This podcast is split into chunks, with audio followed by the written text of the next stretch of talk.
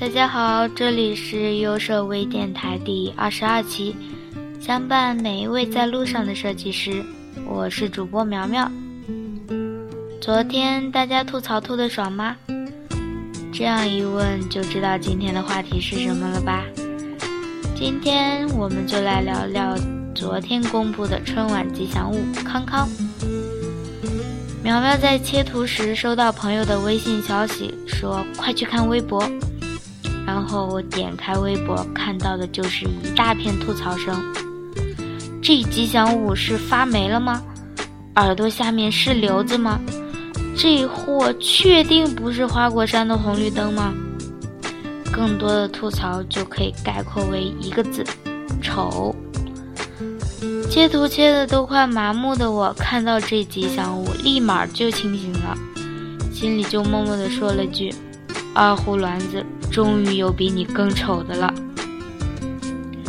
关于康康呢，春晚微博是这样描述的：康康由国家一级美术师、北京奥运会福娃吉祥物的创作者韩美林设计，以中国传统水墨画的艺术形式。生动表现出猴的机灵灵活特点，这描述的是挺不错的嘛。然后看了一下设计的原稿，水墨描绘的形象颇有写意风采，也浏览了韩美林老师以前画的猴子，比例身材都挺协调的。与原稿比起来，建模这个确实是丑到爆啊！于是我就毫不犹豫地加入了全民吐槽的大军中，并且吐的还是挺爽的。看着这个令人心塞的猴子冷静下来，不禁想：如果这个猴子的模型让我来建，最后的效果会是什么样子？因为苗苗平时也会接触到 3D 建模之类的，然后就假设了一下。不知道当时韩老师有没有给设计师三视图？其实本身将写意风格转换为 3D 图，问题和难度就挺大的。也不是说 3D 做不出好的效果，或许就是走心没走心吧。也可能韩老师在设计之初就没考虑到 3D 效果。这里呢，也让我们学到写意风格。或者设计稿到产品落地，一定要考虑到实际的情况。苗苗其实有一点是很疑惑的：设计稿是极具中国风的水墨写意，产品落地时为什么不沿用中国的水墨风呢？而是选择了追赶潮流的 3D 形式？我们也有经典的水墨动画作品啊，比如小蝌蚪找妈妈。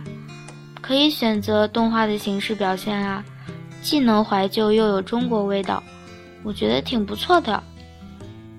哎，这里也给我们提了一点醒：选用表现方式上，不要看当下流行什么方式，而是看哪种方法最能表现你的作品。每种表达手法其实都有它自身的特质，选用 3D 来表现写意。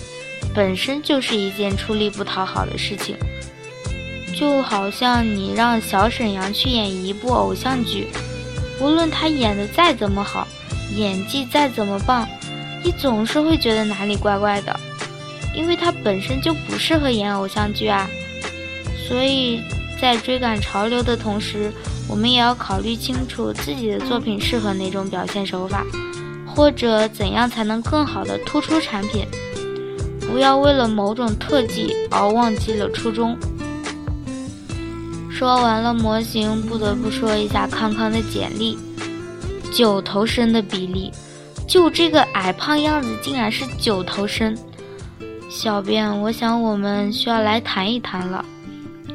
还有，大家以后请叫我二十四头身，两米八苗苗，谢谢。猴子就一定是要来自花果山的吗？中国除了花果山就没有其他地方产猴子了吗？职业就一定是陪取经吗？最爱吃的就一定是桃子吗？怎么感觉这是孙悟空的简介？为什么不直接用孙悟空的形象呢？也许直接用了还不会这么多的吐槽呢。猴子也可以是来自其他地方的嘛。很多猴子最爱吃的不是桃子，而是香蕉。不知道大家有没有听过这样一个故事？说因为小学的语文老师喜欢红花绿叶，所以那个班的小朋友描写的花都是红花绿叶。最后的结果是，全班的小朋友看到的喜欢的花也会说不喜欢，因为那朵花不是老师喜欢的红花绿叶。既然吉祥物的名字是康康，看到简历呢，就不要让大家有一种这是孙悟空的感觉。孙悟空是很经典，但能不能在借助经典基础上给我们带来点新鲜的内容呢？跳出惯有的思维，大圣归来就是站在经典的基础上给我们带来了新的思考。很多时候呢，我们做设计也是会经常跳不出惯有的思维。我们不妨换种角度，重新来考虑手边的项目，也许你会有新的发现，并且可能会有意想不到的效果。虽然这次春晚的吉祥物再一次丑出了新的高度，我们吐槽的同时还是要冷静对待，我们还是要从中吸取经验，不是吗？能够全民探讨一个设计的好坏，虽然是吐槽，可未免也不是一件好事。至少有审美或审丑的意识了，对吗？好了。今天我们就聊到这里，优设微电台，我们下期见，拜拜。